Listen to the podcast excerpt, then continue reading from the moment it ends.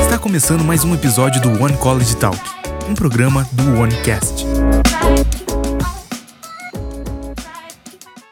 Olá, bom demais estar aqui com você para mais um episódio do One College Talk, tem sido muito bom a cada semana, conversas com muito conteúdo, muita coisa de Deus para sua vida, que te traz conhecimento, que te traz um aprendizado muito forte e tem sido muito bom cada conversa que a gente tem passado aqui.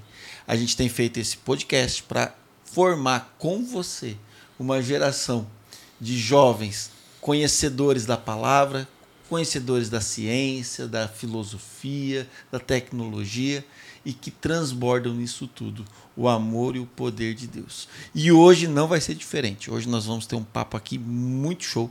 Nós temos nosso convidado aqui que é o Henry.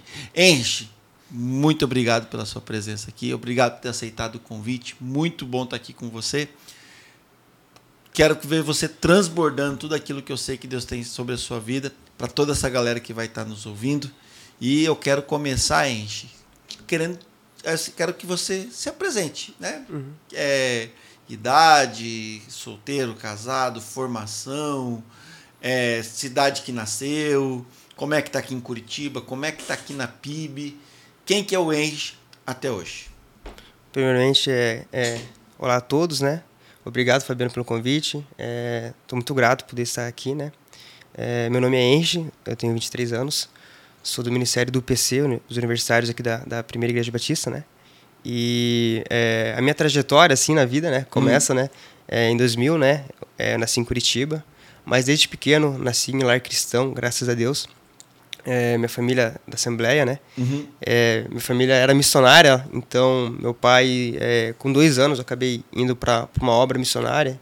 A gente largou tudo e foi, né? Então foi, foi uma fase que desde pequeno já meu pai já colocaram coisas assim no meu coração, né? Então é, eu já aprendi desde pequeno sobre isso.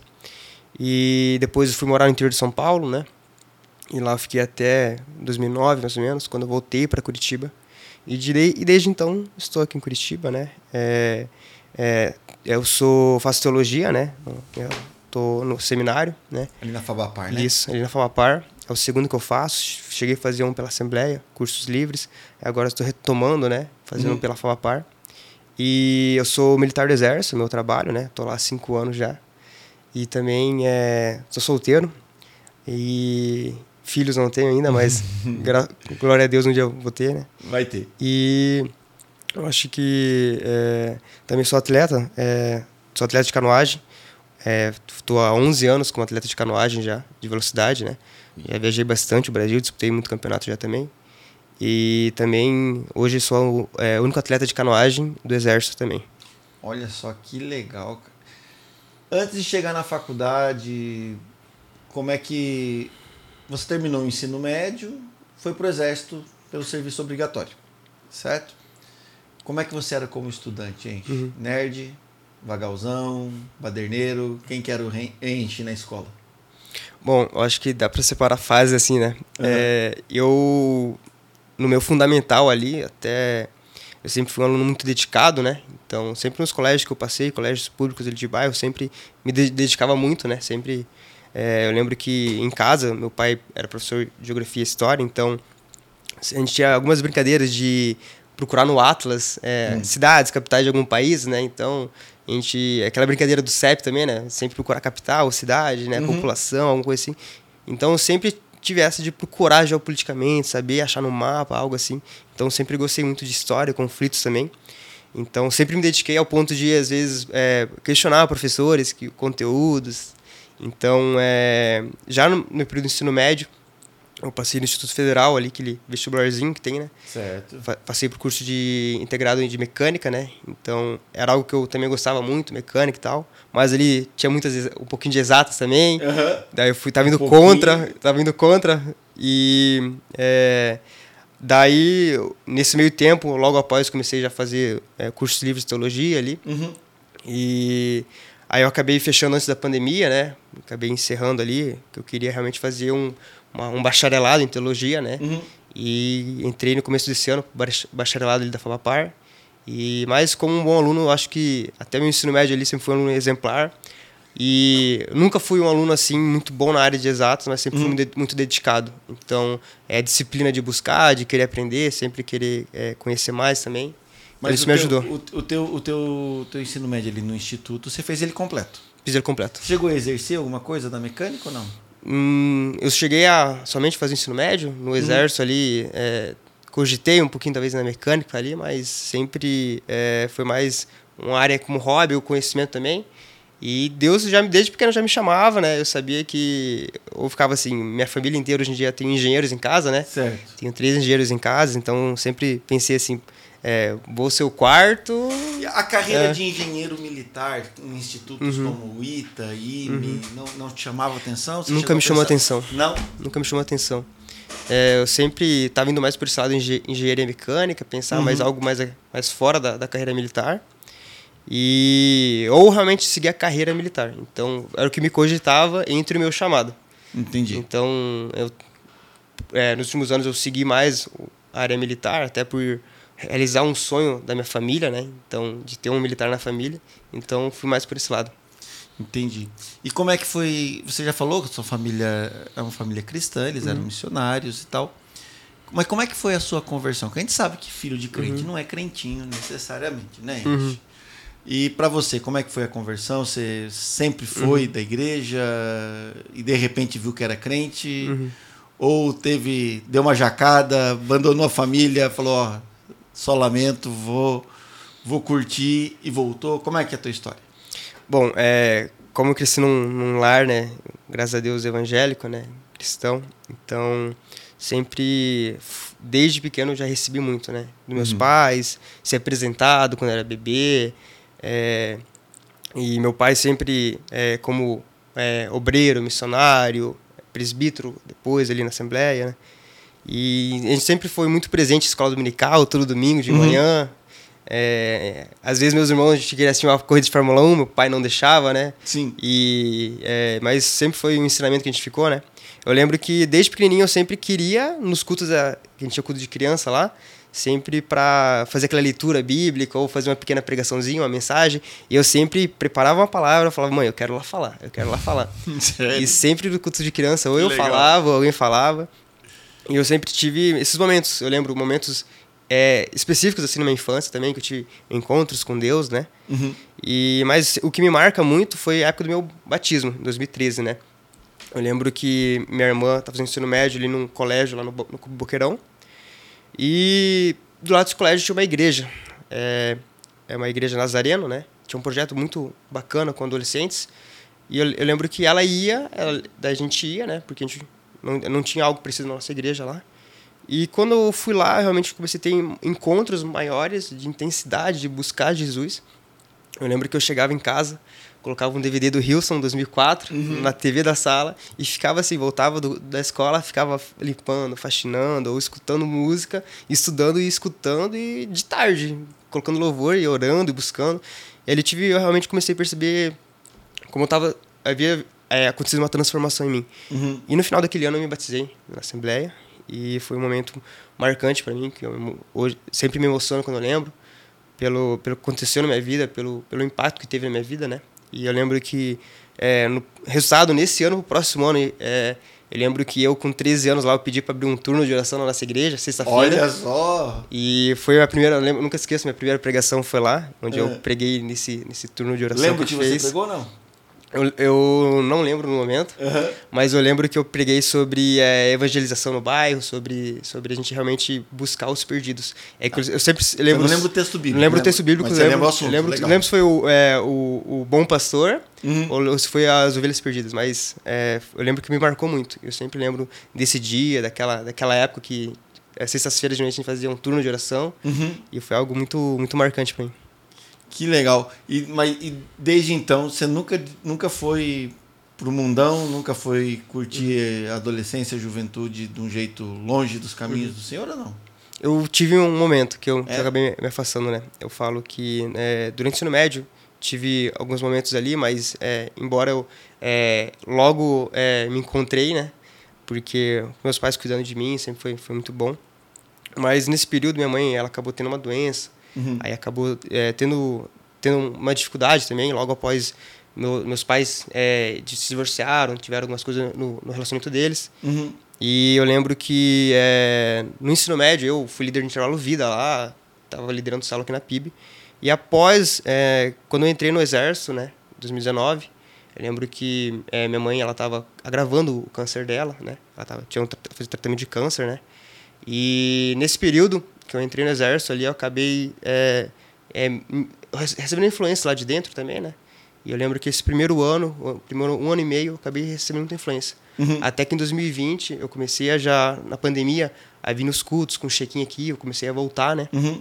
E comecei a acompanhar minha mãe também é, no tratamento dela, no, ela depois pegou medidas paliativas em casa, né? Então eu lembro que esse ano é, acabei é, tanto ministrando na vida dela, mas também acabei ela recebendo de Deus e Deus me levantando, né? Falando assim para falar na vida dela, né? E preparando ela também. Então foi um momento bem importante para mim. Eu retornei ali em 2020. Fiquei um ano e meio longe e nunca mais quero certo. experimentar nada assim no mundo. Hoje os seus pais continuam separados? Como é que é a situação deles hoje? É, meu pai, é, eles são separados, é, uhum. é, mas minha mãe ela faleceu começo de 2021 ali, certo. É devido ao câncer. Meu pai, é, eles se separaram em 2016, ali mais ou menos. Uhum. Hoje em dia meu pai ele está ali na assembleia, continua, é, é, tô, tô acompanhando ele também. Uhum. É, ele está se preparando para exercer o ministério dele como pastor agora também. É, ele conseguiu se casar novamente, graças a Deus. Hoje é, é, louvo pela vida dele também, porque ele está bem, minha família também está, graças a Deus. E, Henry, você tinha quantos anos no, no divórcio deles? 2016? O processo, mais ou menos, ele foi com. Contava com 14 para até 16 ali. E com 16 realmente eles se separaram.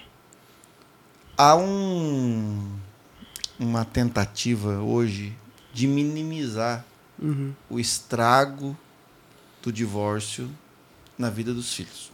Tipo, como se não não fizesse mal para os filhos, como se os filhos não sofressem. É, é para você, como é que foi? Bom, você, você concorda que realmente não faz mal ou dói no filho ver os pais separados? Eu, como pode dizer, eu, eu como caçula, né? A gente tem cinco filhos, né? Então uhum. eu como caçula, eu sempre fui um é, é, muito apegado à minha mãe, né? E é, o processo foi bem, foi muito complicado, né? Uhum. Ainda mais eu olhando né, meu pai como referência ministerial, como pai e tal, e ver como estava acontecendo uhum. o divórcio dos dois ali, minha mãe com doença, foi um momento muito difícil para minha família. Uhum. Um momento que determinou a, a permanência dos meus irmãos na igreja ou não. Uhum. Então, hoje em dia, é, é, alguns estão afastados, né? Então, isso determinou muito para eles ali. Eu olho que como essa turbulência que houve ali na vida é, é, do relacionamento do meu, do meu, pai e da minha mãe influenciou a, a, permanência deles na igreja. Certo. Porque eles como pode acontecer certas coisas, desde a doença da minha mãe a desde e ao... os seus irmãos é. são os mais velhos que você. Exatamente. Eles já nem estavam numa idade tão crítica quanto a sua. Exatamente. E eles tiveram esse reflexo. E para mim o pegou muito é eu olhava assim, poxa, eu com 14 anos é, cadê aquela paternidade, aquela pessoa presente para poder abrir um conselho? Uhum. Pedir um conselho, pedir, abrir meu coração, pedir uma orientação também, como homem de Deus ou algo assim. E realmente dificultou, porque eu não podia ter certas conversas com a minha mãe. Sim. Então, eu, eu, vejo que nesse período eu fiquei sem essa figura paterna, ah, sabe? E nesse, divor nesse processo de divórcio, o seu pai acabou se afastando dos filhos. Isso, ele acabou indo morar lá para Balneário Camboriú um período, depois ele retornou. E isso uhum. houve um esse, esse, afastamento dessa presença, né? Uhum. Então isso há uma influência absurda, porque é, se percebe é, como o lar ele, é, ele, ele muda o ambiente, né? Você vê, eu vejo pelos meus irmãos mais velhos, né? Então tendo essa postura, né? E eu, como irmão mais novo, né, eu percebo que eu sofri muito, né? Uhum. Tanto que é, é por muito tempo eu, eu, eu, isso influenciou em 2019 a minha saída da igreja também. Uhum. Mas é, eu percebo como isso influenciou, principalmente meus irmãos, sabe? Às vezes quando a pessoa não estava tão firme ou tão bem, tudo acha motivo para culpar a Deus, sabe? Entendi. Então, é, desde o, o divórcio, desde a, uma doença, sabe? E isso influenciou a saída deles da igreja. E, e, eles, eles não estão mais na igreja? é, hoje todos meus irmãos se encontram né, fora da igreja, né? É, atualmente estou exercendo esse ministério, né? Orando para a vida deles, né? Vamos E- voltar aí. E é, dentro de casa, né? Tem as minhas táticas de mentoria, discipulado, né? Que a gente vai falar mais tarde. Mas é, Deus está Deus tá abrindo portas, Deus está cuidando de cada um deles. A restauração da família, ela vai acontecer. E é, me dói às vezes ver as pessoas cuidarem da família como se não tivesse consequências graves, sabe? Uhum. E tem. Só que hoje, por exemplo, com seu pai a restauração aconteceu. Sua mãe está na glória, né? E o seu pai está com a restauração completa. E os seus irmãos vão, vão, vão voltar também, né? Creio, creio bastante nisso. E nessa caminhada cristã, assim, com essa convicção toda de, de chamado, de louvar a Deus enquanto está em casa, durante a escola, porque o exército, cara. De onde surgiu isso? Obrigatório. Eu lembro quando eu fiz o meu alistamento obrigatório, eu orei para não ser chamado.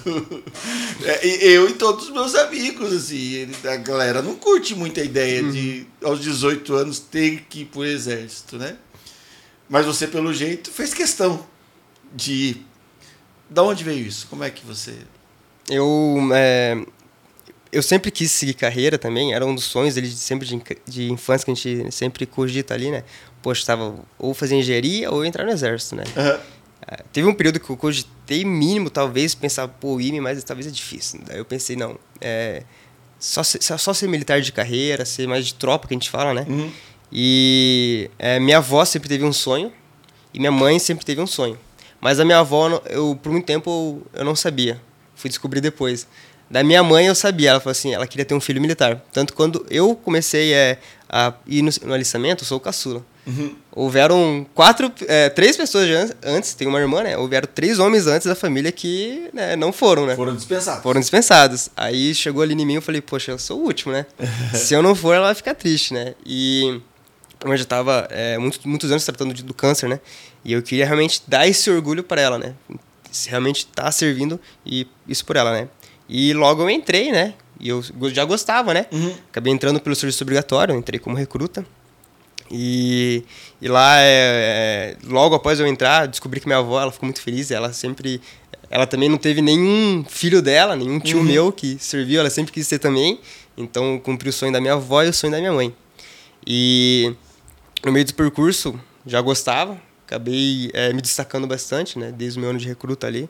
Já é, eu sempre é, a gente leva no nosso sutache ali, né? Na nossa farda, sempre leva o nome da família, né? O nome da família, no caso, Cherokee. Então, sempre ouvi muito disso, que a gente representa a nossa família lá dentro, né? Então eu falei assim, poxa, eu tenho que estar representando minha mãe, meus irmãos, meu pai, né? Minha família. Então eu tenho que representar o melhor possível aqui dentro. Sim. Então eu sempre procurei honrar minha família, honrar minha mãe e estar realmente servi é, sendo o melhor possível, né?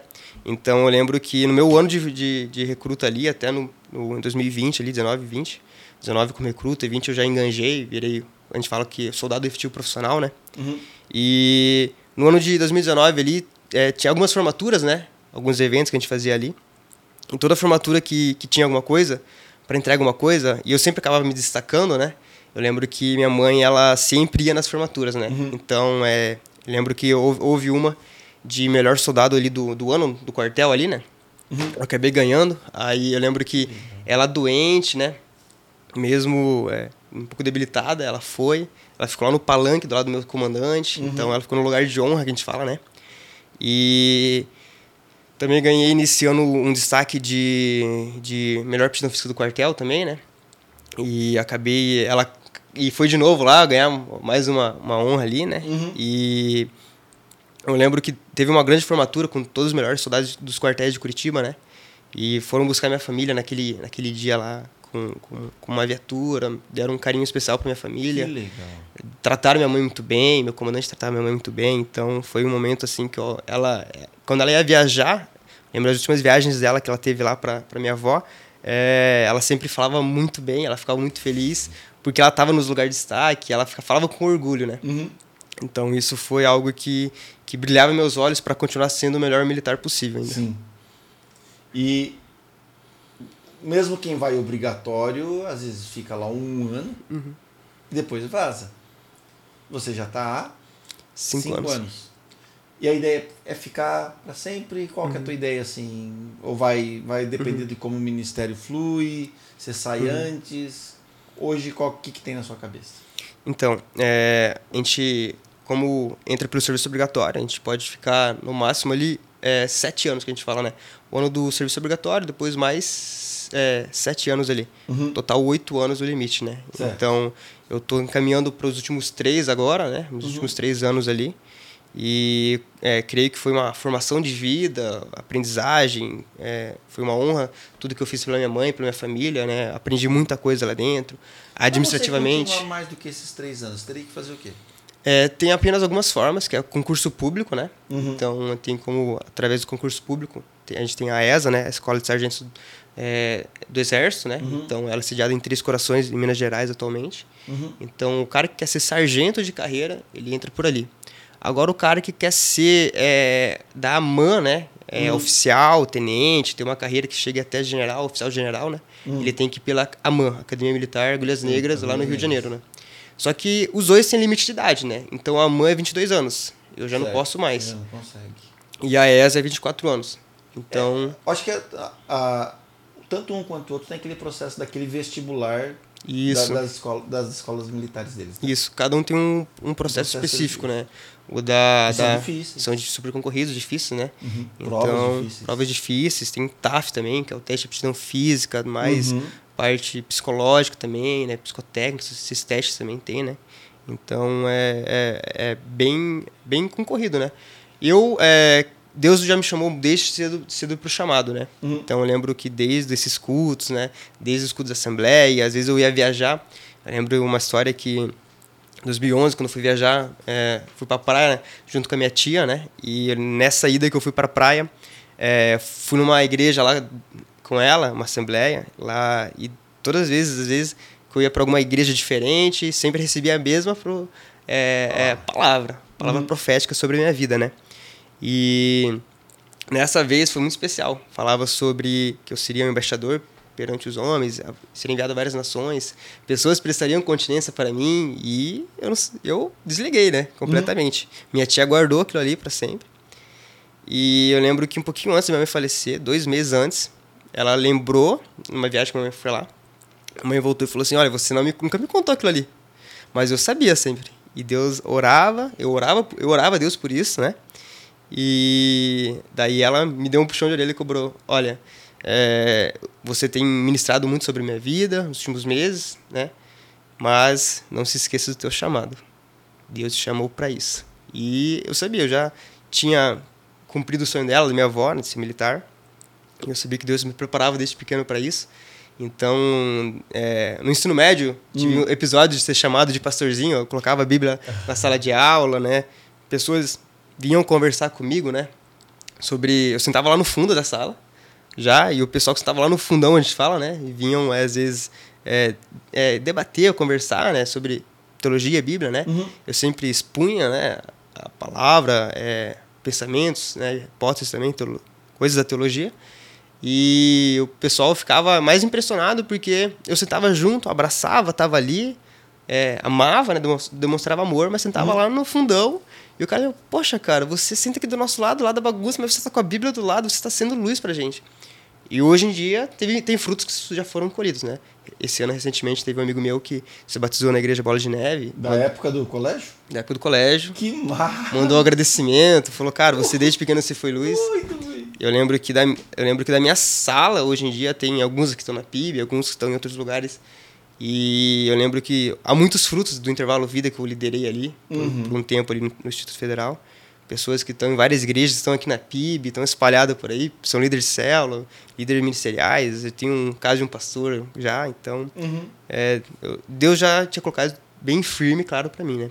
Então hoje eu entendo realmente meu preparo para esse envio e que é, hoje eu aceito, eu lembro que eu aceitei, Uhum. é, eu dou um testemunho muito rápido que ano passado eu estava criando uma ansiedade, pânico, às vezes estava no meu quarto ali, sentia um, um vazio e um aperto no coração.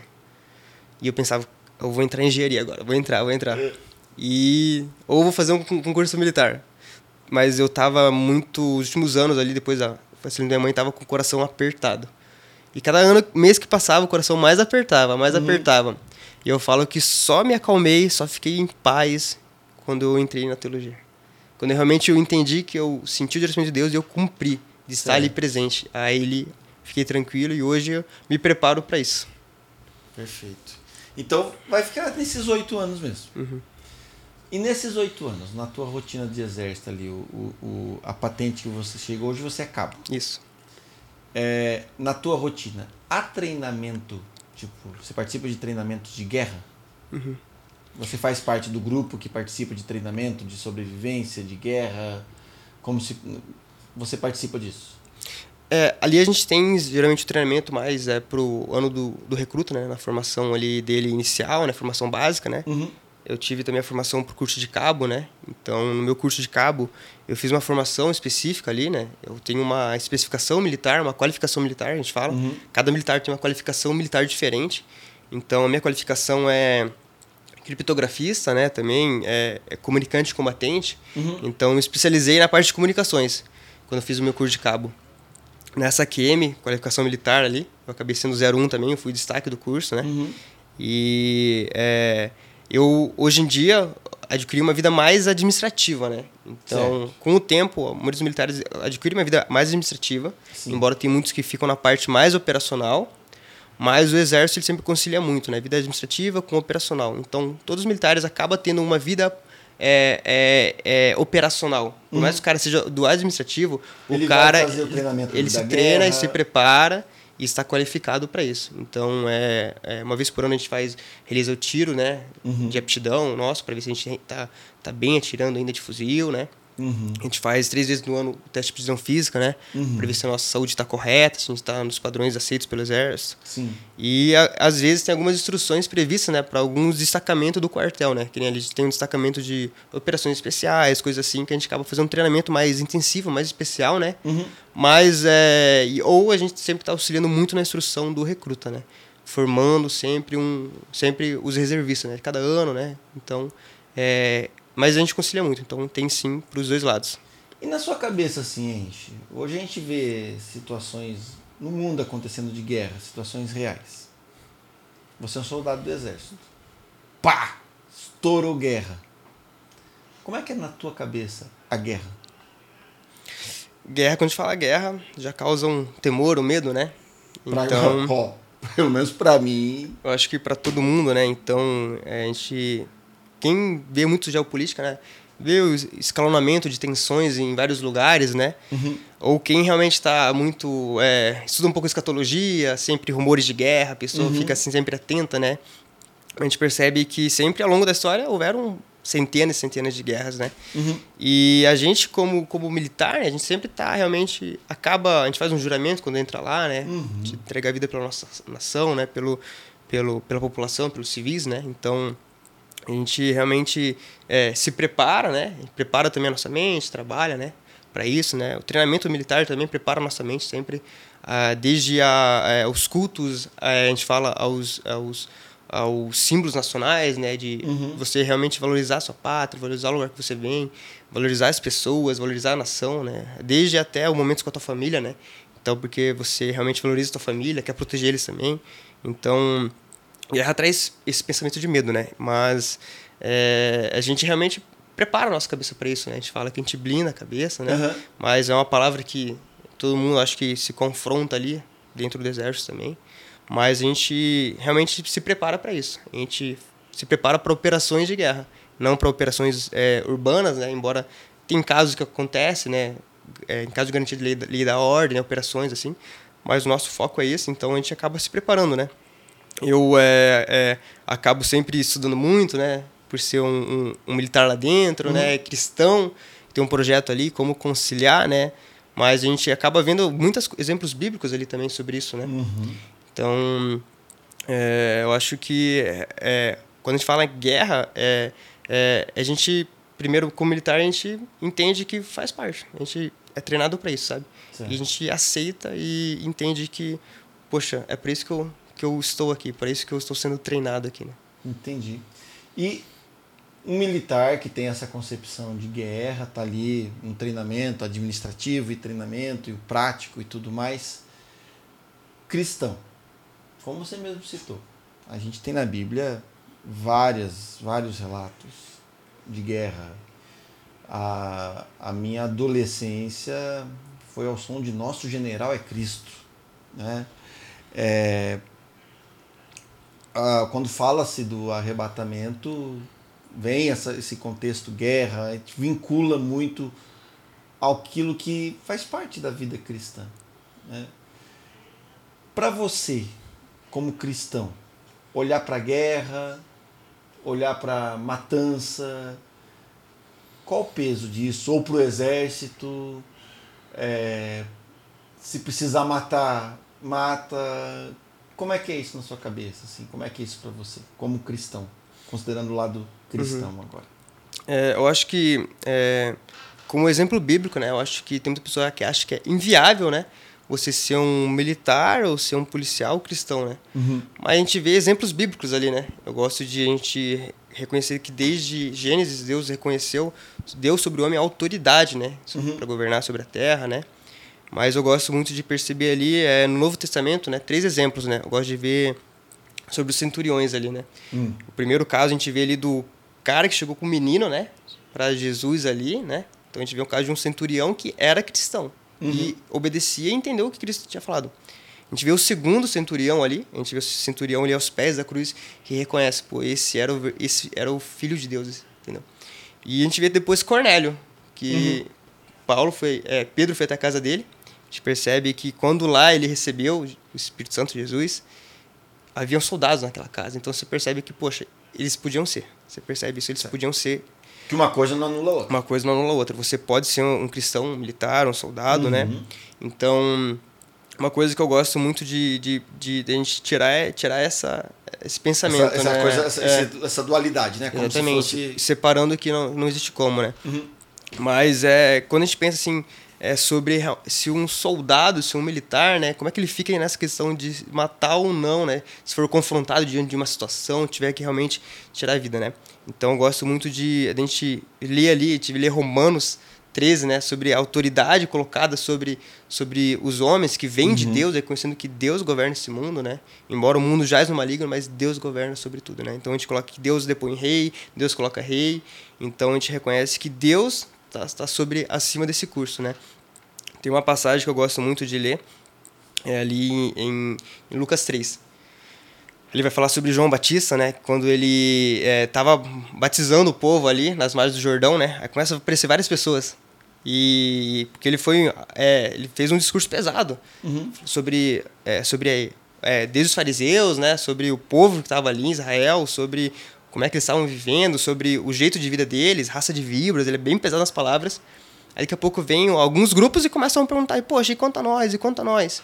Aí vem um grupo de soldados e fala, e quanto a nós? Ali ele separa no, no três coisas, né? Então ele vai falar ali para eles que eles não defraudem, né? É, que eles também é, falem uma palavra verdadeira, né? Então a gente vai ver que ali a gente tira três princípios, né? Uhum. Sobre o abuso, abuso de autoridade, né? Que ele falava assim, poxa, vocês podem ser, mas cara, não façam abuso de autoridade. Outra coisa, dê um testemunho verdadeiro, sabe? Não minta, não crie. E outra coisa, é, vivam com o seu salário. Ele vai colocar isso, apenas, sobrevivam apenas com o seu salário. Uhum. Então, para não aceitar um suborno também. Então, uhum. a gente vê ali que realmente esses, essas três coisas sobre contra a corrupção já naquela época. Então, a gente, é, é, o, que, é o que eu penso muito, né? É, você ali no ambiente, você realmente, você se confrontado nesse ambiente, você pode com seus princípios ser, e, e lembrando que é, a gente, como cristão nesse ambiente, mesmo confrontado diante de uma situação, uma adversidade, poxa, cara, preciso realmente poupar ou tirar a vida de alguém. Uhum. Existe muito, claro, para mim, uma, uma questão ética uma questão moral, sabe? Entre eu realmente fazer algo pelo bem da sociedade, né? Exemplo, uma pessoa tá, tá com um avião que está prestes a, prestes a colidir com o edifício. O edifício tem mil, duas mil pessoas, uhum. mas o meu avião tem mil pessoas. Poxa, é, tem cem pessoas. Uhum. Entre cem ou duas mil, poxa, mas tem a ética moral, sabe? Uhum. Então, entre o matar e o assassinar tem uma diferença muito grande, sabe? Então a gente entende realmente que a gente vai ver princípios ali bíblicos que Deus realmente ele, ele fala sobre isso durante a Bíblia, né? Uhum. Então é, eu uso muito esse princípio ético e moral, sabe? É, é, se a pessoa realmente ela estava ali é, como representante de Deus na Terra, uhum. representante, representando a autoridade que Deus nos impôs para governar a Terra. É, eu não vou assassinar a pessoa. Eu não vou realmente tirar a vida dela com mais intenções porque eu quero, uhum. mas apenas pelo bem da sociedade, pelo bem é, bem-estar da população, numa algo de risco, perigo. Então, uhum. eu tenho essa diferença, ética, moral e realmente os princípios de corrupção, né? Então, eu creio que para mim que não existe esse problema, sabe? É, mas não deve, não tem por que existir. Não tem por que existir. E eu sou cristão, mas sou um cristão civil não tô, não tô nas, nas Forças Armadas, não trabalho com a polícia, não, não tenho essa função. Mas pensando em você e tantos irmãos cristãos que têm esse, essa função, se o cara tá ali e seja para se autoproteger, proteger sua família ou cumprir a sua missão para qual ele foi chamado e como você colocou, tem autoridade, ele que vai e faça. E é muito diferente assassinar de matar. Uhum. É, é bem diferente. Também sou, sou, sou parceiro dessa ideia. E Deus nisso tudo, Henry. Deus de guerra, Deus de paz. Eu sou bastante questionado uhum. por não cristãos, uhum. né? Em especial ali pelos alunos e tal. Por que, que Deus de amor tem relatos na Bíblia em que ele manda matar. Uhum. Né? Pega dá ordem para matar mesmo. Como é que, na sua visão, isso se encaixa? Eu, eu como qualquer estudante ali, às vezes, uma pessoa vai abrir a Bíblia ali, ela passou ali, leu a Bíblia ali, pô, acabou o Pentateuco ali, pô, chegou ali Josué, poxa, como assim? Guerra, Deus é mandou. É, é uma... E Deus mandou matar. E Deus, cara, como assim? O que, que aconteceu ali, cara? é, eu gosto muito de a gente é, realmente entender aquele contexto, entender uhum. o que Deus sabe mandou, né? A gente lê ali no Pentateuco, né? A gente lê no Deuteronômio as instruções de Moisés, os discursos também de Moisés, as instruções dele ali, antes do povo entrar novamente na, na terra, né? Ele é, novamente fala a lei, fala as instruções, e ele fala sobre o povo não se separar com aquelas nações, né? Uhum. Então a gente entende ali que tinha um princípio que volta entre o princípio moral. O que, que Deus não queria que o povo se separasse, sabe? A gente vai ter vários teólogos que vão para muitas linhas ali, é, mas a gente entende um princípio que Deus não queria que o povo se separasse com aquelas práticas que eles faziam lá, né? Uhum. A gente vai ver que eles tinham muitas práticas de idolatria, né? Práticas de culto a vários deuses, práticas de sacrifícios, né? A gente entende ali que, te vê pela arqueologia, pelos relatos também, que haviam até é, é, sacrifícios de filhos, né? Sacrifícios de crianças, né? Uhum. De mulheres também. Então a gente vê que eles faziam um culto ali muito é, muito idólatra, com práticas é, horríveis, né? Uhum. Mas a gente também vê ali um outro princípio que também é a questão da, da, da perversão do povo, né? Da imoralidade que estavam vivendo, né? A gente via ali que eles viviam ali é, questão, eles viviam incesto dentro de famílias, pai com filhos, né? Então eles viviam uma, coisas que são horríveis aos olhos de Deus, né? A gente vê ali o relato de, das obras da carne ali por Paulo, né, também. Então a gente vê que isso era inaceitável de Deus desde o inaceitável para Deus desde o começo, né? uhum. né? Então Deus queria muito poupar o povo. O povo estava vindo do Egito, passou um tempo ali, passou 40 anos no deserto. E, poxa, Deus não queria que eles se misturassem com aquele povo por causa dessas práticas. Uhum. Porque por mais que ele falasse, por mais que eu guie o povo esteja aqui, mas vocês um dia vão acabar se influenciando com eles. Uhum. Então Deus dá já esse discurso, Deus já fala para Moisés antes de entrar na Terra Prometida. A gente viu isso em Deuteronômio. Mas após, a gente percebe ali que quando eles entram, eles começam a batalhar, Josué começa lá. A gente vê que num breve relato que ele derrota 31 reis a gente vê ali, e nessas derrotas, a gente vai ver muitas palavras, e Deus feriu, acabou com todos, Deus matou a todos de ai, a 12 mil mulheres e crianças. Mas a gente percebe ali no final do livro algo básico, capítulos à frente. Às vezes a gente percebe que sobrou um, pouco, um, um, um pouco da população. Uhum. A gente volta para algo que alguns teólogos usam da hipérbole, né? Uhum. A expressão que a gente percebe ali, desde alguns relatos ali é, no próprio Egito, em alguns outros lugares, que era comum dele sempre exagerar a história. Ah, a gente foi para uma guerra, a gente venceu todos os, os filhos ali de Cuxa. A gente foi uhum. para a guerra e venceu todos os hititas. Mas a gente percebe que era uma hipérbole, exagerando. Uhum. Mas depois você vê que, pô, sobrou os descendentes desse povo. Então tem isso também. E, mas a gente percebe no final do livro que Deus deu uma instrução para o povo, após a morte de Josué, que a terra não havia sido conquistada completamente. Haviam povos que eles não haviam conquistado. Uhum. E a gente vê isso ao decorrer de juízes, que é, a gente vê que as tribos, né, depois disso, as tribos tinham que é, cada uma se preocupar com as suas tribos e realmente, após a divisão delas, expulsar esses povos de lá, uhum. para não ter essa. É, é, que as práticas desse povo entrassem, né? Mas a gente percebe que muitos das tribos acabaram fazer casamentos, alianças e deixaram o povo entrar para dentro. Então, o que, que a gente vê ao longo dos juízes? Uma degradação moral. A gente uhum. percebe do primeiro juiz até chegar em sanção como o povo foi piorando, sabe? Como o povo foi realmente é, se, é, piorando. Deus levantava um, levantava outro. E o livro vai, vai continuar sempre falando é, sobre esse ciclo, né? Uhum. Um ciclo de vicioso, que o povo é, caía em pecado, buscava, é, caía em pecado, era conquistado, vivia oprimido, buscava Deus, buscava Deus, Deus intervia, aí depois buscava, voltava idolatria e voltava, e voltava. Então a gente percebe que Deus alertou antes, mas o povo não obedeceu uhum. e seguiu. Deus alertando antes, o povo continua alertando. Então eu penso muito assim que, por mais que a, é, é, a Bíblia é inspirada por Deus, uhum. mas a gente percebe que Deus alertou. E é muito a questão da ética da moral. Eu gosto muito de usar um termo técnico, sabe? É, às vezes a gente não sabe o, o criador da obra o que ele pensa por detrás, sabe? Uhum. Nas ordens, nas coisas que ele mandam, né? Então eu penso muito assim, poxa, você às vezes não não não não sabe no olhar porque o médico te receitou, mas o médico lhe receitou porque tem algo por detrás. Às vezes você não sabe que o engenheiro falou tal coisa para o mestre de obra, mas ele tem conhecimento técnico para isso. Uhum. Às vezes a gente não entende o porquê Deus fez, mas olha a ética, olha a moral, olha a degradação do povo, sabe? Deus queria preservar o povo. Deus queria proteger o povo dessas coisas que eram, é, aos olhos deles, inaceitáveis. Entendi, entendi. Mas e, e, e assim, é, trazendo tudo isso para você na sua vida cristã, na vida de, de militar, essa questão que a gente comentou aqui da guerra, do, do amor de Deus, que era, era um ato de amor, tudo aquilo ali. É um ato de cuidado. Existe uma mentalidade de exército, pelo menos para quem está de fora, assim, para quem acompanha como só mais como um relato histórico, que é uma mentalidade de é, proteção do soldado, aquele esquema, se o soldado está ferido, dois ou três tem que parar para socorrer o soldado ferido. É, a voz do comando, o general falou, cara, você faz, né?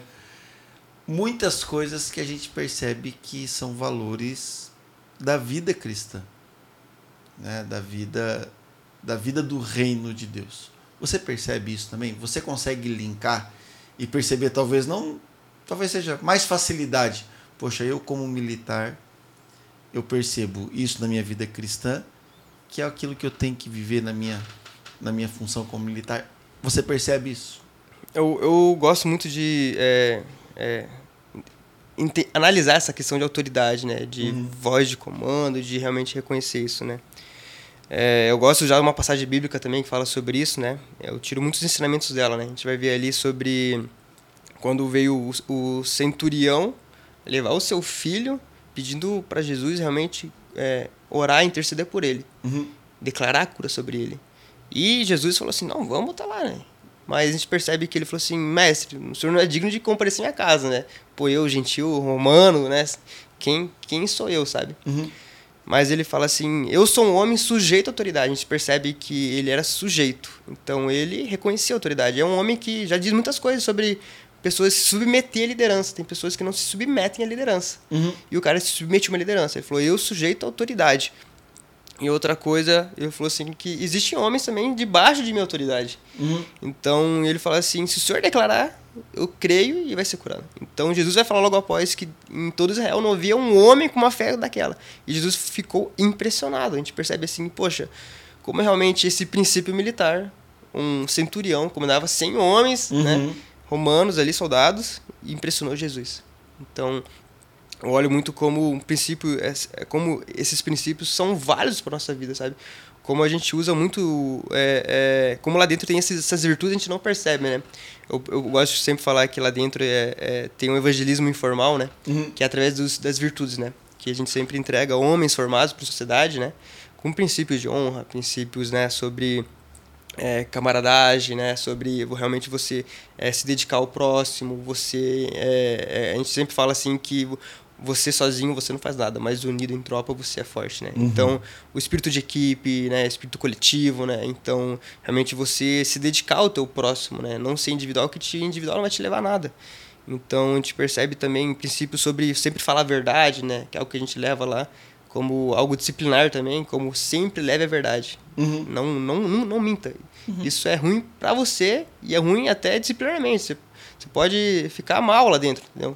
Então, não minta. Então, o coisa que fora a gente vê às vezes dentro de igreja, alguns lugares, pessoas mentindo. Uhum. Então, lá dentro isso é muito sério. Mentira lá não pode, sabe? Então, como tem os, as virtudes e os princípios lá dentro muito fortes, sabe? E é um reflexo disso você vê soldados, militares, quando acabam saindo, né? É, acabam dando baixa ali, acabam sempre é, é, mostrando esses princípios que entrou dentro deles, sabe? Uhum. E eu olho assim, poxa, como é, o, é uma forma de você pregar o, lá é muito fácil, sabe? Uhum. Porque, embora tenha um ambiente, às vezes, muito. A gente fala muito. é, mais rígido, com a disciplina, momentos certos, coisas certas. Mas, como, sabe, você percebe que lá dentro tem porta, tem jeito, Uhum. sabe? Não, não, não- o problema não é a faculdade, o problema não é lá o ambiente do quartel, o problema é você e vai.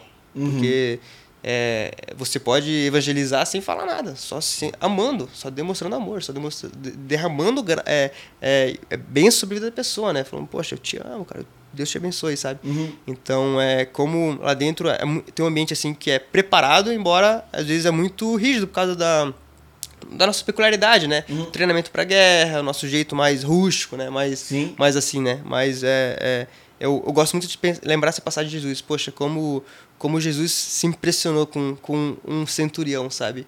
Porque é o ponto de falar, poxa, ele realmente reconheceu minha autoridade. Muito mais que os meus discípulos e muito mais que os fariseus, que o povo do Sinédrio, os saduceus, que os mestres da lei, todo mundo. Pô, um centurião romano, o cara reconheceu minha autoridade. Então, como esses princípios de disciplina, sabe? Da gente se submeter primeiro, né? Reconhecer, poxa, Jesus é meu comandante, sabe? Então, você submeter uma liderança, né? Seja um pastor, né? Seja é, um líder de célula, um supervisor, né? Como é um princípio de honra. É um princípio de honra se submeter a uma liderança. E também você também é, é ser justo com os seus pessoas que estão abaixo de você, sabe? E derramar bênção sobre elas, orar e interceder por elas também, né? Sim, sim. Agora, deixa eu sair um pouco do enche militar e compartilhar um pouquinho enche. Que parada é essa de atleta, cara? Como assim, militar, atleta? Conta pra gente. Como é que começou? E, e parece que os projetos aí não são pequenos, né, Guri? É, Fala aí. Eu comecei em 2011, né, esse projeto, na minha vida, né, canoagem, né. Lembro que meu pai sempre me incentivou muito no esporte também. Então, ele sempre... Ele queria ter um filho jogador de futebol, né, eu e meu irmão, um pouco mais velho que eu. Então, a gente sempre jogou bola. Eu lembro que em 2008, ali, eu fui revelação do, do, um campeonato interior, quando eu morei em São Paulo, né. Hum. Era zagueiro, né, foi revelação. E quando eu vim para Curitiba, continuei me dedicando a, a futebol, escolinha, né. E eu lembro que eu queria, porque queria ser jogador, queria, queria, queria também. Tive essa fase ali na minha vida, mas até que em 2012 de- meu pai já me colocou ali na canoagem. Lembro que eu comecei por um projeto no bairro, me destaquei no projeto, acabei é, de muitos meninos o único que é, se destacou. Lembro que com dois, três meses de treino eu fui pro Campeonato Brasileiro dos ca- categoria infantil, acabei ficando em sétimo lugar, acabei se destacando ali e tal. E eu lembro que desde então ali eu já tava namorando e o futebol, né? Uhum. Namorando os dois esportes ali. E até que meus 13 para 14 anos ali, é, meu pai já chegou e falou assim: Poxa, eu vi que você não vai. É, é, eu não comecei a crescer mais, né? Uhum. Parei de crescer com 14 anos. Meu pai falou: Pô, pra zagueiro não dá.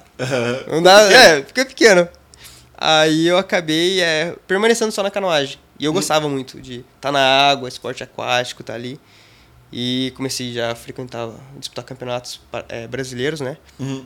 E desde então, em 2018, fui campeão brasileiro no K4, né?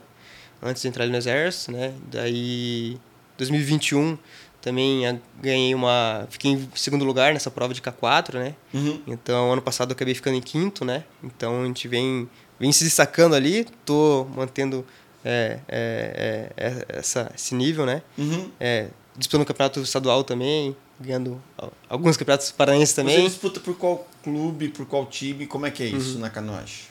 A gente tem um clube, né, uma equipe, é, ele fica ali no Parque Náutico, aqui em Curitiba, o Clube de Regatas Curitiba, né? Ele é um clube que ele tem, ele atende desde projeto social ali para criançada, né? Até a gente, que é o pessoal da, da, da sênior, né? O pessoal principal, que já é profissional, né? Que sobrevive disso ou concilia com o trabalho, né? Mas também tem um projeto ali que é pro pessoal do paradesporto, né? O pessoal da paracanoagem. Tanto que nosso clube já sempre tá ganhando ou ficando em seg- em segundo como o maior ou o segundo melhor clube de paracanoagem do Brasil, né? Então a gente tem pessoas com, é, com certo nível de deficiência, né? Uhum. Ali, né? Pessoas que são tetraplégicos, né? É, que- ou pessoas que têm uma deficiência, um grau, que a gente fala por grau me- menores, né? Uhum. pessoal às vezes amputado, né, com outra deficiência ali. Então é, é, é um clube que é muito grande também. Ali no Boqueirão a gente tem a melhor raia do Brasil, náutica, né? Para prática de canoagem, do remo, melhor que a raia da USP, melhor que a Lago Rodrigo de Freitas do Rio de Janeiro também. Então a gente tem um lugar ideal e perfeito para fazer a prática. E qualquer ideia, hoje você disputa por esse clube esses campeonatos que você falou e você tá con- tentando construir que caminho nisso, hein? Bom, é, embora eu, eu tenha uma vida. Meus amigos falam assim, poxa, cara, como você encontra tempo pra fazer tanta, tanta coisa, né? Aham. É, eu lembro que teve um, um, um amigo, né, um ex-comandante meu, falava bem assim: quando você estiver em casa, seja o melhor filho. Quando você estiver no quartel, seja o melhor mili- militar. E quando você estiver no treino, seja o melhor atleta, né? Uhum. Então eu sempre separei cada coisa, né? Então é, eu sempre sonhei muito com jogos, né? Jogos Olímpicos, né? Um campeonato assim. Embora às vezes tenham, tiveram momentos de dificuldades na minha vida, né? Então, mas o sonho sempre ficou aceso, né? Então hoje meu, meu treinador é, sempre comenta que esse ciclo olímpico estava muito muito em cima, né? Houveram dificuldades também conforme a, a vida é, profissional, a vida, né? Então a vida é muito corrida às vezes, mas é, eu sigo na luta, né? Então é, é, eu sonho muito com 2028, ano que vem, não sei não sei se é, é possível, é, é 2028 é Olimpíada. isso. Ano que vem vai ter uma também, mas tem uma equipe, pessoas ali também que estão treinando também, bem, muito forte, amigos meus também. Tem um amigo meu da Marinha que está se dedicando bastante. Tem um menino do meu clube, categoria de base ali, que está se destacando absurdamente. Então, é, é, o sonho mantém ativo, né? Fala assim que a gente como militar, a gente nunca desiste, né? Uhum. Então, é, embora é, é, é, a gente fala que é campeonato de alto rendimento, né? Campeonato para quem é às vezes concilia uma vida profissional com uma vida atleta é muito muito difícil, né? Mas ia ser a minha próxima pergunta, hein, Rich? Porque você está falando de ciclo olímpico, Isso. certo? Atletas de alta performance.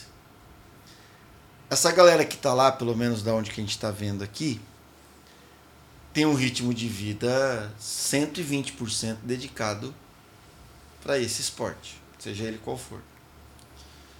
É, patrocínio, os rendimentos da pessoa. Alguns esportes têm um rendimento muito bom, outros esportes não têm tanto patrocínio, tanto investimento assim. Que é outra pergunta também queria saber como é que é a canoagem no Brasil em relação a, a patrocínio e investimento. E eu penso uma rotina de treino, de de treino não só da canoagem, mas treino de academia, de condicionamento físico intensa. Como que você fazendo faculdade, carreira de exército, planeja Tipo, a raia ela tá liberada da meia-noite às seis, alguma coisa assim. Como é que é isso? São coisas, é, disciplinas que a gente aprende, né? É, aprendi muito sobre a disciplina, né? Sobre planejar, ser organizado, né? Então, uhum. no exército aprendi muita coisa sobre isso, né? Então, como eu falei, é, eu sempre trago, trago esse pensamento, né? Tô em casa, pô, vou ser o melhor filho ou o melhor irmão agora, é... Tô no quartel, tem que ser o melhor militar. Tô no treino, tem que ser o melhor treino. Então, eu sempre gosto de separar coisas, né? Eu tô no meu trabalho, eu tenho que resolver meu trabalho, deixar as, as, trabalhar com as prioridades, as urgências, resolver tudo que tem para resolver, não deixar coisa para levar para casa, né? Resolver tudo naquele meio tempo ali. Se tem coisa de amanhã, resolvo, resolvo agora, porque amanhã fico mais tranquilo. Então resolvo tudo. É, tô no treino, poxa, desliga do mundo, esquece, treina e faz. Tem pessoas que fazem dois turnos de treino, de manhã, de tarde. Eu faço um só, só de uhum. manhã. O que, que eu penso? Eu tenho que fa falar para o meu, treinador, é, meu treinador eu tenho que fazer um treino de intensidade e qualidade. Então, é um treino de manhã, mas vai ser o treino que eu vou dar minha vida. Vou, vou treinar, vou fazer um treino muito bem feito. E de noite, aí eu vou para faculdade, que daí eu estudo. Chego em casa, poxa, dou uma paradinha ali, às vezes antes de dormir, dou uma relembrada no conteúdo. É, no horário de almoço, ali do, do meu trabalho, entre treino, estudo também, às vezes de manhã, aí às vezes antes de chegar na faculdade. E na aula, concentra, estuda e veja a aula enche. Muito bonito. Mas vamos fazer um troço tipo uma planilhinha. Segunda-feira, que hora que você acorda, cara? Então, meu horário já. tô acordando 6 horas, né? Acorda 6 horas. Acordo 6 horas. Aí. Faz devocional, imagino. Faço o meu devocionalzinho ali, geralmente. Eu gosto sempre de é, fazer estudo bíblico ali. Aproveito, às vezes, concilio com a faculdade. Daí já faz. Você tá aprendendo lá no curso, aí eu você traz trago para o espiritual e já me aprofundo na matéria. Então, Entendi. Então já oh, já mata aí. Já. Otimiza tempo. Oh, já estuda, já estuda para faculdade. É. é. boa, cara. Essa boa. minha vida sempre, minha vida sempre pensa assim. Boa, você, você potencializa. Minha vida sempre é quanto mais otimizar meu tempo, melhor. Vou fazer meu devocional é. e estudar para prova ao mesmo tempo. Olha só, velho. Eu sempre faço isso. Então, primeiro semestre eu estudei o Antigo Testamento, né? Mais, oh. né? Eu estudei o Pentateuco e tal, então, poxa, meus devocionais era pô, Gênesis, era é, isso, era pô, Levítico, Números, Deuteronômio, era isso. Então, Deus, o que o Senhor tem para me falar aqui, sabe? Então eu estudava, entendia, aprofundava e tirava as lições, porque você quer que é inspirado por Deus e sabe que, poxa, Deus quis passar alguma história pro povo, que Deus quis trazer alguma lição pro povo. Sim. Deus, o que, que eu posso aplicar na minha vida hoje? Sim, o Velho Testamento é recheado disso. Absurdo, eu sou apaixonado. Faz devocional, faço meu devocional, aí geralmente, é, às vezes eu tomo café em casa, uhum. ou vou no quartel tomar o um café. Vai pro quartel? Isso. Aí, aí do quartel eu tomo café e vou pro treino. O, toda, toda manhã? Isso. Meu treino ele sempre tá começando entre 8 e 8 e meia, né? Certo. E até 11, 11 e meia. Dá umas duas, umas três horas de treino. Isso. Aí, esse seu treino, ele faz parte da sua carga horária do quartel? Isso como hoje em dia eu sou um atleta militar, né? Então é, eu represento o exército no esporte, né? Então esse meu treino é o, a minha forma de, de trabalho, né? Então Entendi. eu treino para representar a força, né? O exército brasileiro. Acabou o treino, uhum. Almoça, acredito eu, já tá perto do horário do almoço. Isso. Tem um período da tarde agora que você vai fazer o trabalho administrativo ou operacional do exército. Isso. Eu tenho um horário de, de descanso ali, né? Horário de almoço, né? Uhum. É, de manhã, lembrando do treino que eu faço, é um treino que às vezes tem corrida, tem água, né? E uhum. academia ainda. Então, essas três, quatro horas, às vezes, é intensa, né? Então, uhum. às vezes tem que chegar até mais cedo para cumprir tudo ali, né? O dia começa mais cedo também, né? Sim. Mas aí esse horário de almoço sempre tiro para mim poder fazer mais um estudo, às vezes, faculdade, um trabalho, alguma coisa. Eu tenho o costume de não dormir no horário de almoço, né? Não uhum. desligar, porque eu sinto que eu acabo é, meu corpo desligando de vez, né? Então eu manter o corpo ativo. Certo. Aproveito para estudar, ler livros, né? Sempre tem uma carga de livro grande no seminário, né? E procuro ler o livro, uma e meia, começa meu expediente, meu trabalho. Uhum. Ele vai até cinco horas, o trabalho. Fechou. Aí é trabalho do, do exército. Isso, parte administrativa lá. Sai dali, vai uhum. pro lanche, pro final do dia, uhum. à noite é pra faculdade. Isso. Eu sempre tô tentando jantar, adianto minha, minha janta mais cedo, né? Cinco e meia ali eu janto, né? Então, janto cedo e 6 horas estou indo para a faculdade, 7 horas começa a minha aula. Assiste aula até as 10 e meia? Até 10 e meia, 10 e meia, casa, casa, ali meu último horário de estudo. E a hora de, às vezes, muitas vezes, às vezes faço momentos de é, mentoria com alguns amigos, discípulos também. Uhum. Então, sempre um momento que eu tenho também ali para Que é o teu serviço, que é o teu voluntariado na igreja. também, também. Teu ministério aqui na igreja. Meia-noite tá dormindo? Meia-noite tô dormindo ou tô estudando. Um pouquinho antes ou um pouquinho depois da meia-noite? um pouquinho depois. Mas é sempre. E sempre seis da manhã em pé. Seis da manhã em pé. Tá. Ah, não, se encaixou. De boa, solteiro, é a hora, velho. É a hora. Essas três, quatro horas de treino não é só canoagem. Não. Você falou que tem gente que treina em dois turnos. Se você quisesse treinar em dois turnos, você conseguiria pelo exército? Bom, existe é, é, alguns atletas que são de alto rendimento do exército, né? Mas que são é, contratados através de um concurso público por ranking, né? Hum. Apenas para ser atletas, né? Então eles realmente conseguem. O trabalho deles é só treinar, então, de manhã e de tarde, né? É, atualmente, a minha condição é atleta, a gente fala corpo de tropa, né? Eu sou militar, mas eu sou atleta. Então, eu não sou 100% atleta e eu não sou 100% só militar de trabalho. Então, eu concilio as duas vidas, né? Então, um turno eu tô trabalhando e um turno eu tô treinando. E tem como, estando dentro ali do exército, você virar, vir a ser um atleta, apenas atleta? Então, é, o que aconteceu nesse processo, né? É, canoagem é um esporte que não existia essa vaga lá dentro. Uhum. Então, é um, um esporte que só existia essa vaga dentro da Marinha, né? E na Marinha já compõe atletas lá. Então, quando eles viram que eu estava dentro do exército, sendo militar, trabalhando, então eles logo me localizaram, né? Uhum. Então, quando me localizaram, falou assim, poxa, quero ter esse cara aqui representando a gente, né? Então, é, hoje em dia, eu sou é, o único atleta de canoagem do Exército Brasileiro. Então, eu sou... O que, que eles fazem, né? É, meu trabalho apenas mudou, né? Então, em vez de trabalhar o dia inteiro, eu trabalho... É, de manhã eu treino e de tarde eu cumpro as outras medidas administrativas que a gente fala, né? Perfeito. E, mas tem, tem como você migrar para uma exclusividade do esporte? Por enquanto, é, no momento, não é permitido porque é, não existe essa vaga, né? Não existe fala, né? essa opção, né? Então, teria que talvez mudar alguma legislação, alguma coisa, mas não é possível. Mas no momento, atualmente, está limitada a, a somente a situação que está agora, né? Ser atleta e ser militar. E como é que você pretende conciliar 2028 com a saída do exército daqui a três anos? Então, a gente tem alguns programas, né, que é de apoio a atleta, né, tanto da prefeitura, tanto do governo do estado do Paraná, Hum. tanto nacional, né. Então, a gente atletas é, acaba se mantendo sempre por bolsas, né, do governo, né, Uhum.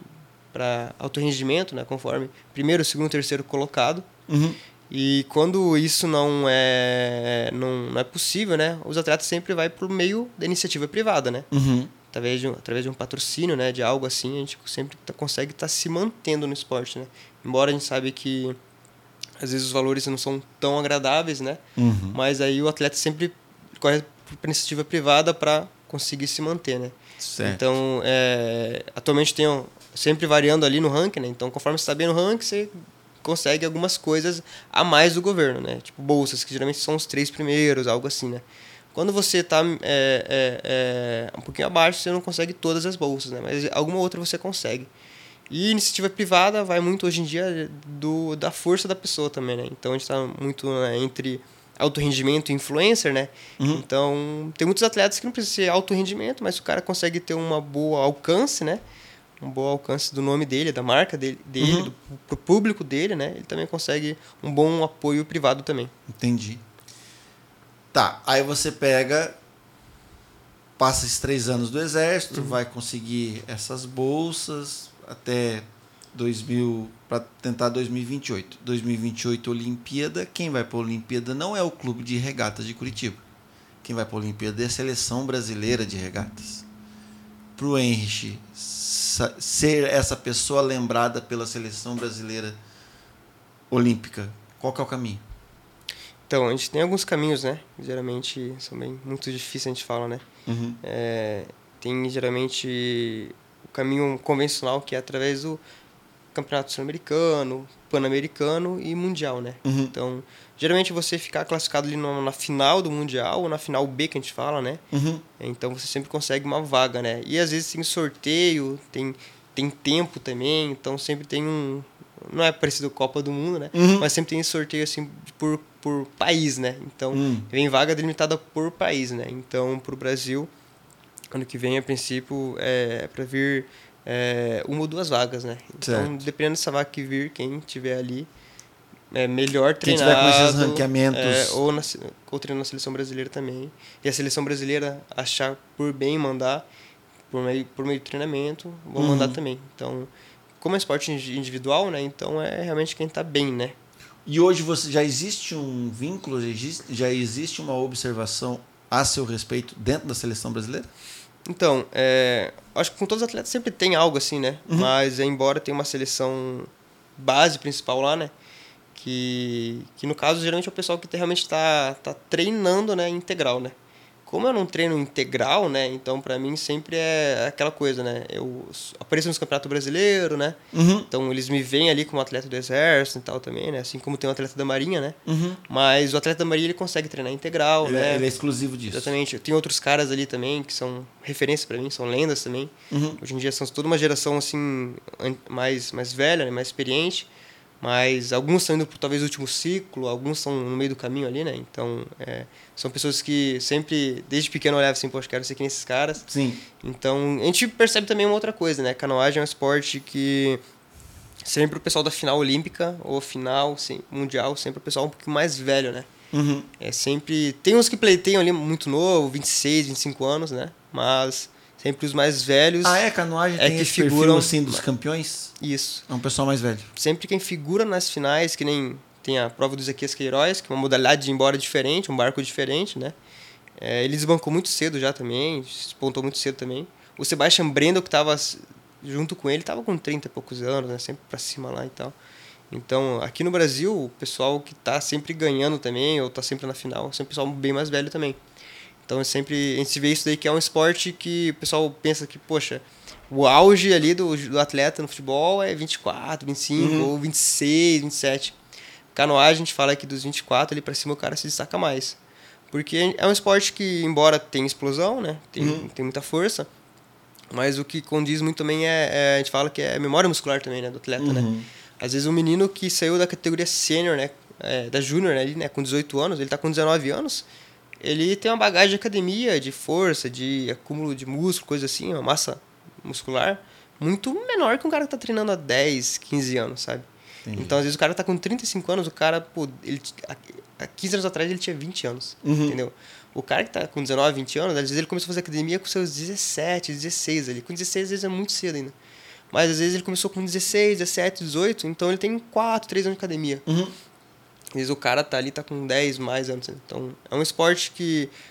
Canoagem é um esporte que exige muita força. Sim. Embora é, a explosão tá na força de você é, conduzir tantas remadas Uhum. por segundo, chegar mais rápido lá, quem remar primeiro, empurrar o barco, a gente fala primeiro, né? Uhum. Chegar lá.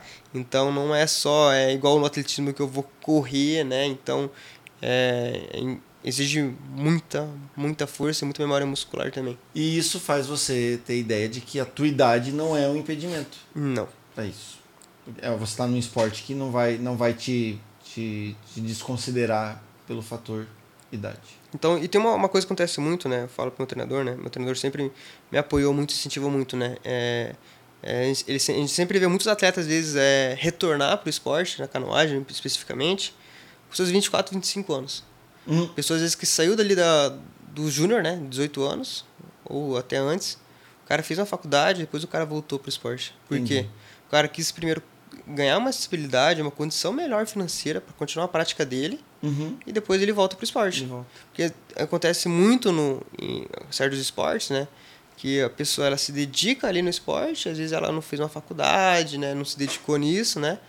E às vezes o- essas bolsas que elas ganham também não são muito grandes, né? E o que acontece é que culmina num êxodo muito grande também no Uhum. esporte, né? A gente vê muita, muitas gerações às vezes, né? Eu olho da minha geração, quantos amigos meus com potenciais muito, muito maiores que eu, às vezes, já saíram cedo por causa disso, sabe? Uhum. Então, é, eu olho como isso é, um- é complicado, né? Então, a gente vê essa migração, às vezes, pessoal com 25, 26 anos, sempre voltando também. Sim. Então, olha assim como... E pessoas conseguindo resultado também. E alcançando me- ritmos melhores que estavam antes. Então, isso não é um impedimento. Isso não é, me desanima também. Sim. Mas me anima para continuar e olhar assim que se não deu certo, vai ter o próximo. E vou continuar, vou perseverar e sei que eu posso melhorar, tirar os pontos negativos, os pontos positivos, né? E eu sou muito grato porque hoje eu tenho muitas condições através do, do, do, do quartel, do meu comandante. Uhum. Da, é, hoje eu sou da CDE, né? A gente fala que é a Comissão do Esporte do Exército, né? Que é a entidade que, é, que organiza todos os atletas do Exército, né? É, até os atletas que são só, realmente só treina, Uhum. ou os que é, militar treina, é eles que controlam, né? Então eu represento eles também. Então eu sou grato que sempre que eu vou pro campeonato, às vezes eles cedem apoio, logística, né? Muitas coisas. Legal. Então eu sou muito grato por isso. E, Enche, eu sou alguém que não, não, tô, não sou atleta. par- O nível de prática esportiva que eu tive é jogos escolares, ou então é treino de condicionamento físico. Mas eu me inspiro muito em atletas e em profissionais do esporte. Eu acho a mentalidade de um atleta, ela me fascina. E eu trago isso para a minha rotina de professor, de servo de Deus, de das minhas coisas que eu tenho que fazer, eu trago. Tenho algumas inspirações, ah, tirando as- os da Bíblia, as minhas inspirações são atletas ou profissionais do esporte. Você tem inspiração esportiva é, que te inspira, assim, que te motiva, que a mentalidade do cara te chama atenção? É do da canoagem, não é? Não tem? Bom, na canoagem eu tenho, tenho as bases de referências, né? Mas eu sempre procuro, às vezes, trazer de fora, né? Uhum. Pessoas que eu vejo que buscam se superar, né? Buscam o seu limite ou explorar o seu máximo. Pessoas, às vezes, que, que, que eu faço, sempre falei pro meu treinador, poxa, às vezes eu não tenho um talento, mas eu tenho, sabe, a persistência, a disciplina de buscar, sabe? Isso sempre foi uma marca minha. Eu olho, assim, que às vezes eu nunca fui... é, embora eu me, é, me destacava desde pequeno ali no, no meu clube, na região, nos projetos, mas quando você é pro alto rendimento pro nacional, às vezes eu tive um período ali que eu ia para campeonatos antes de 2018 ali, que eu ia, ficava em pegava final, ficava em oitavo, em nono, Uhum. final, e eu falava, poxa, todo ano isso que eu não aguentava. E no, aí eu comecei realmente a, a, a se dedicar mais, né? Hum, Tive um cara chave na minha vida, né? Foi um treinador meu. Ele faleceu em 2017 ali. É, e ele, ele sempre falava muito pra mim. Ele investia muito na minha vida. Ele olhava assim e falava assim que... Desde pequeno, quando ele me viu no projeto, com 12 anos, ele olhava assim, cara... é, Ele olhava e falava pra minha mãe, ó... Ele, quando eu ia correr a volta no lago ali, 5 quilômetros, né? Eu, Uhum. eu corria, ele olhava assim falava sempre... Ele tem vontade de ser atleta. E ele sempre falava assim, ele tem vontade de ser atleta. Daí. E eu sempre tive essa disciplina, né, de buscar, né? Então, é, e eu lembro que eu sempre procurei desafiar meus limites, né? E ele sempre falava pra mim, poxa, ele chegava sempre assim pra mim, final do tiro. Poxa, você deu seu 100%? Seu 100%? Daí eu falei, ah, dei, tô cansado aqui, tô, ó. Aí ele olhou assim, cara, você tá falando comigo. Você não tá. Você não deu seu 100%, você tá bem, cara. Você não deu seu máximo. Eu falava assim, você não deu seu máximo. E eu comecei a ligar isso, falei, poxa, cara, eu não tô dando meu máximo, às vezes no treino, às vezes, sabe, a superar, a realmente sentir, separar, né, que é dor de cansaço, né? Uhum. Eu falei, não tô dando o meu melhor. E aí ele falou assim, cara, quando você realmente sentir uma fraqueza, você se sentir mal, você falou assim, cara, a cabeça tá explodindo, eu tô quase desmaiando, cara, ali você deu o seu máximo, sabe? Uhum. E de- naquele ano deu certo também. Então, desde então eu comecei a ver como isso me ajudou, né? E depois com o exército, juntou a cabeça de um militar com a cabeça de um atleta e melhorou muita coisa, porque muitas vezes eu olho assim, poxa, é, a gente fala lá, né? é, é, é, se o corpo não aguenta, a moral sustenta, né? Uhum. Então, você falava isso pro meu treinador, né? Depois, o meu novo treinador agora, Gostei dessa. Aí, às vezes, às vezes eu tava lá é, cansado, machucado. Ele falava assim: Não, você pode descansar. Daí eu olhava pra ele e falava assim: O corpo não aguenta, a moral sustenta, eu vou lá. Ele falou assim: Cara, você não é militar, aqui dentro você é atleta de alto rendimento. Se você treinar achando que seu corpo não merece descanso ou não deve se cuidar, você não é atleta, você é irresponsável. Aí eu comecei a pensar: Poxa, eu tenho que, momentos, ligar minha chave de militar, quando eu tô muito mais naquela lentidão, naquela demora, né? Ligar assim: Poxa, cara, realmente dá o melhor, separe o que é cansaço. Cansaço, ele vai passar daqui uns minutos a dor vai permanecer. Isso você não pode. Você vai se lesionar, é perigoso, pode se machucar. Mas o cansaço, ele é rápido. Ele, às vezes, é só sua mente te impedi- impedindo de algo, né? Então, isso vai passar. Mas saiba localizar a dor. Não, não, não- aqui não é sobre sobrevivência. Aqui é que, é que é o exército. Aqui é sobre alto rendimento. Então, sempre separar esses momentos. Então, minha cabeça sempre tá, tá sendo treino, né? Superando, superando, Uhum. superando, mas eu reconheço. Teve, teve um caso que eu me lesionei, acho que foi em 2021, antes do Campeonato Brasileiro, quase um mês e meio. Aí, mas foi assim, um ritmo frenético de treino eu tava. Tava época que eu consegui treinando de manhã, indo treinar de tardezinho para de noite, academia, fazendo três, quatro treinos no dia, treino absurdo. Dois de manhã ou três de manhã, mais dois de tarde, então tava num ritmo absurdo. Mas meu corpo sentiu também. Aí acabei lesionando, lembro, o tríceps, né? Eu não consegui levantar uma caneta de dor. Caraca. Aí eu fui, faltando três ou quatro semanas pro campeonato, faltava, faltavam quase um, três, quatro semanas pro campeonato paranaense. E aí eu fui numa, num, num, num, num fisioterapeuta, um massoterapeuta, Uhum. fez massagem, fez um monte de coisa, acupuntura e tal. E, cara, muito bom até hoje, Uhum. tá comigo caminhando aí. Consegui voltar os movimentos, melhorei. Quase Karate Kid, né? Voltei e fiquei em segundo naquele paranaense. Depois no Olha brasileiro que fiquei em segundo legal. também, foi legal. Então deu certo, né? Então, mas é, é sobre isso, né? Então é, eu junto a disciplina na minha vida militar e a mais o conhecimento de superação que a gente fala com o atleta, né? Então, e uma coisa assim que eu percebo, percebo em todos os esportes, eu acho isso muito legal.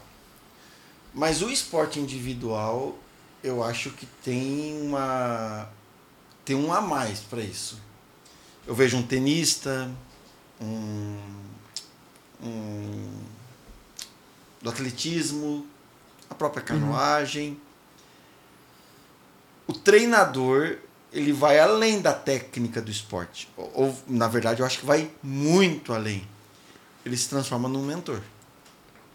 Você, o teu treinador, você vê nele esse mentor ou você tem o treinador do treino e o mentor para te dar essa superação e tudo mais? Como é que é isso para você?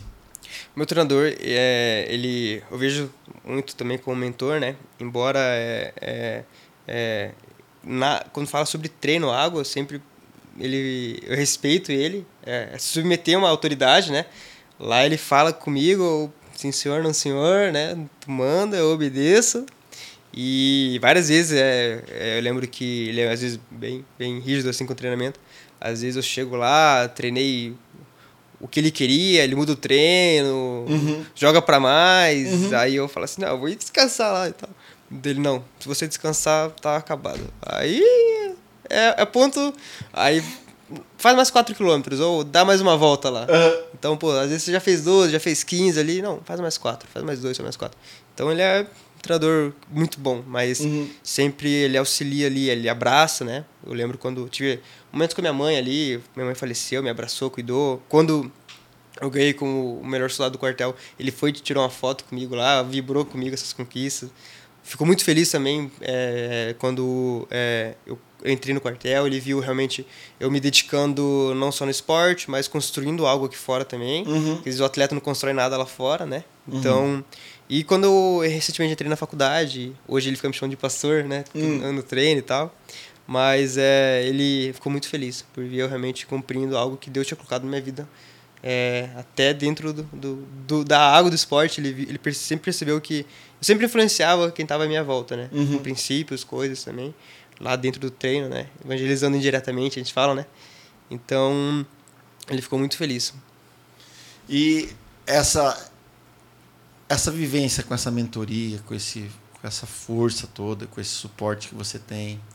Você falou aí que você juntou a mentalidade de um exército, do exército com a mentalidade de um, de um atleta de alta performance.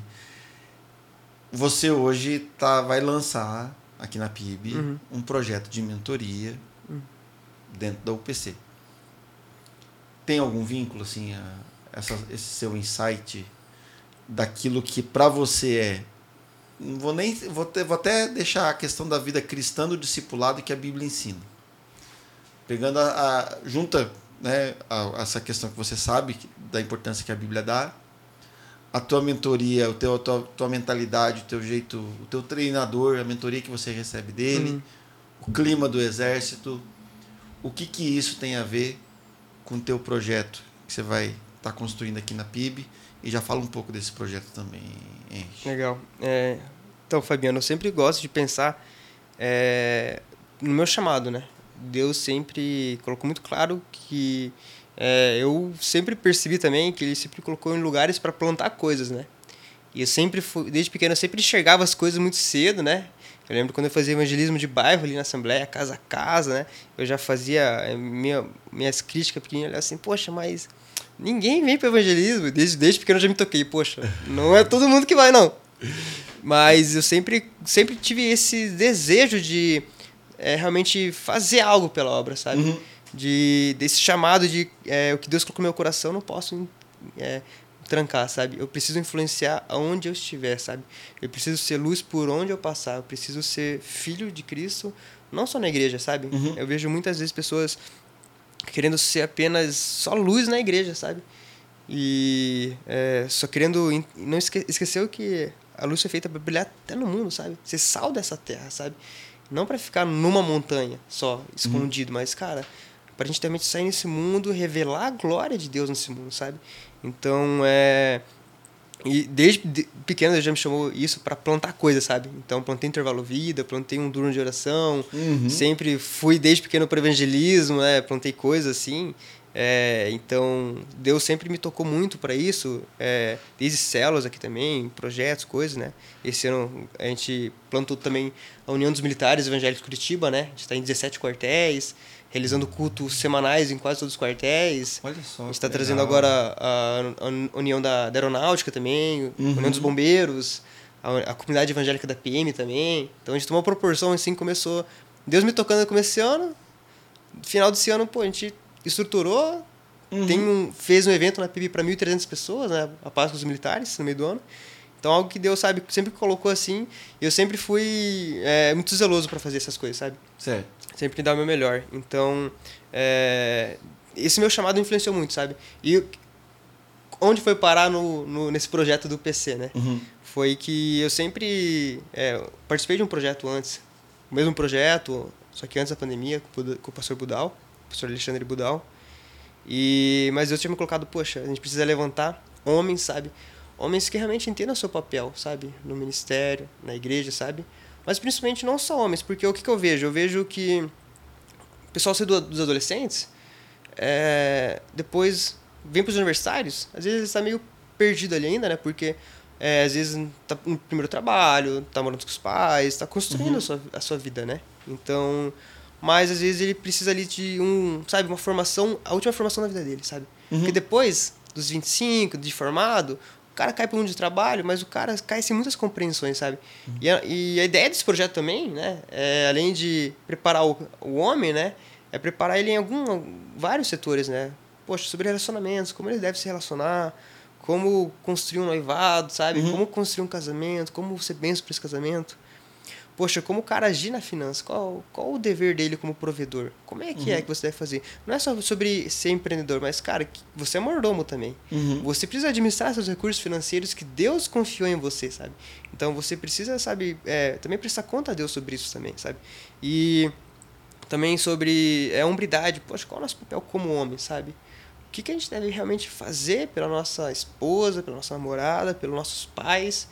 Que é o nosso papel como homem? O que eu preciso construir? Qual o papel de um sacerdote do lar? Qual o papel de um homem da casa? Qual o papel de submeter a sua esposa, de ser líder sobre a sua casa? Uhum. Como é que é?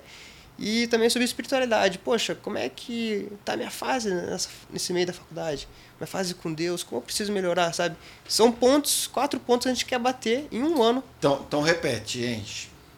Vai ser um projeto de mentoria em quatro áreas. Perfeito. Para os homens, da UPC, os universitários homens.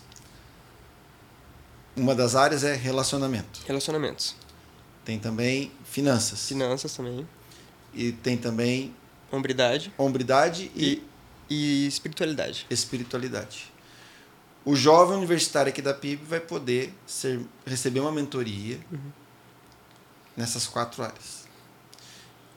Nome do programa e quando é que começa? Programa é Lighthouse, né?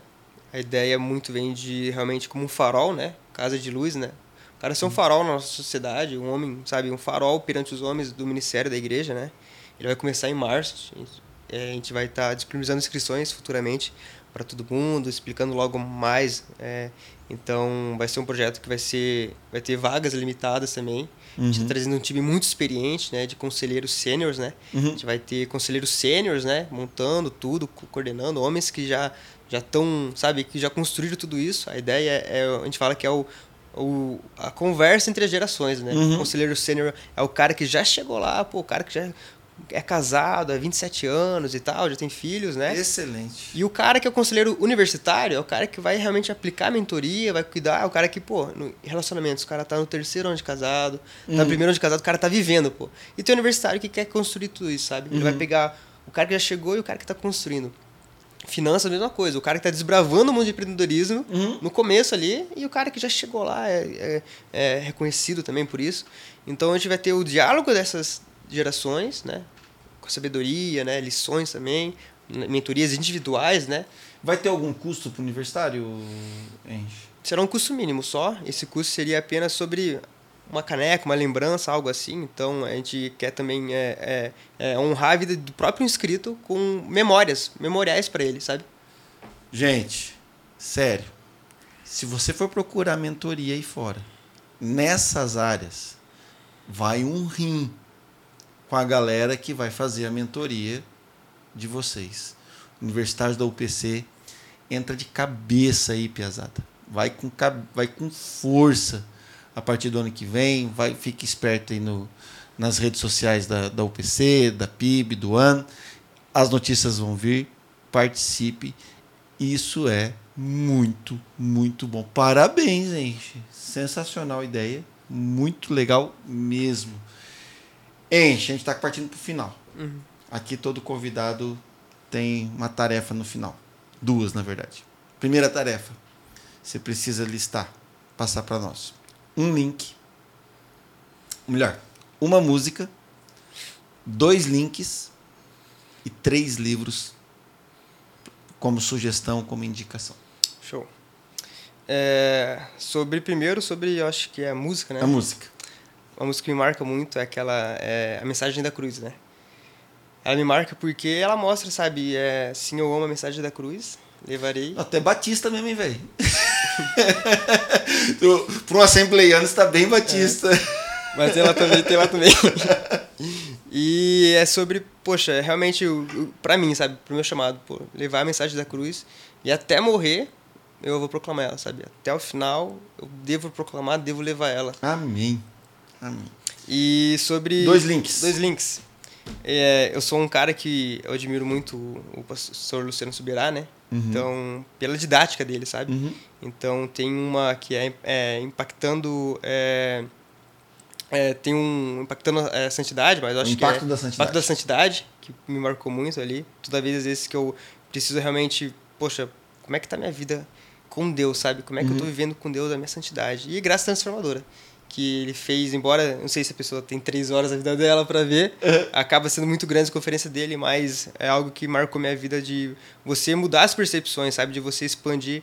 Ele consegue expandir muitos leques ali para você entender, sabe, como realmente como isso te transforma, como você e, e o link para a pessoa ter acesso é o orvalho.com? orvalho.com no YouTube. Perfeito. Outro link. E eu tenho uma do John Piper que eu gosto muito também, que é sobre o, o, o conhecendo Deus uhum. sabe? Então ali você vai é, realmente perceber, cara, qual é a potência, qual a presença desse Deus, quem ele é, sabe? Quem, quem é esse Deus, sabe? Então ali você vai é, perceber a grandeza dele. Ali o que me marca muito sempre, toda vez que eu, que eu vejo, é como ele fala de uma forma, sabe, sutil, mas de tão pesada, de você perceber, cara, quem é esse Deus, cara? Que às vezes a gente não percebe a grandeza dele, sabe? Uhum. E para mim, destrói, de, de, de, de, lacear, de lacear o coração de perceber, cara, olha, olha o Deus, Deus é que eu não às vezes não trato como ele devia, sabe? Que eu como eu sou um pecador falho, sabe? e o link do John Piper? Você vai encontrar no YouTube também. No YouTube, uhum. lá pelo John Piper. Lá pelo John Piper. Livros. Eu já falando de mentoria, né? Uhum. Então acho que todo mundo já deve ter falado um livro mais de teor devocional, talvez. É, mas eu gosto de três livros que para quem eu acho que é, figura ou entre seminário ali, ou, poxa, o meu chamado, o que eu devo fazer na minha vida, uhum. ou sobre, pô, como posso discipular e cuidar, sabe? Primeiro ali é Amado Timóteo, né? uma recomendação até do pastor Zubi para mim. Eu gostei, apaixonei pelo livro também. Uhum.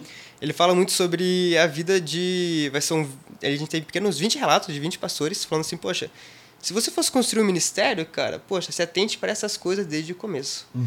Então ali já expondi minha cabeça falei, poxa, cara, eu preciso, sabe, pensar nessas coisas antes de começar o ministério, já, sabe, desde desses pontos, sabe. Um outro que eu gosto muito é o curso discipulado é do Jonas Madureira. Uhum. Então esse livro aí, ele para quem discipula, para quem quer ser, crescer discipulado, influência, seja na tua faculdade ou na tua célula, ele vai mostrar de uma forma, sabe, é, destrinchar isso, sabe? Porque às uhum. vezes a pessoa ela se limita e ela ela ela não percebe de como a gente pode influenciar, como a gente pode discipular, as formas de discipulados, sabe? Como eu posso é, realmente influenciar a vida da pessoa. Ele, uhum. ele traz muito até aspecto sobre os discípulos de Jesus, sabe? Poxa, como Jesus focou em 12 pessoas, como Jesus focou em três pessoas, como foi a didática que ele construiu, que relacionamento ele construiu para esses caras influenciar o mundo, sabe? Então é algo que, que eu acho que fica muito, acho que muito marcante para mim, sabe? É. E um outro que é como o ferro afia o ferro, sabe? Esse livro ali, ele, ele fala muito sobre dois tipos de mentor, né? O cara que é o que, men que é mentor e o cara que é mentoreado, sabe? Uhum. Ele traz muitas histórias espalhadas.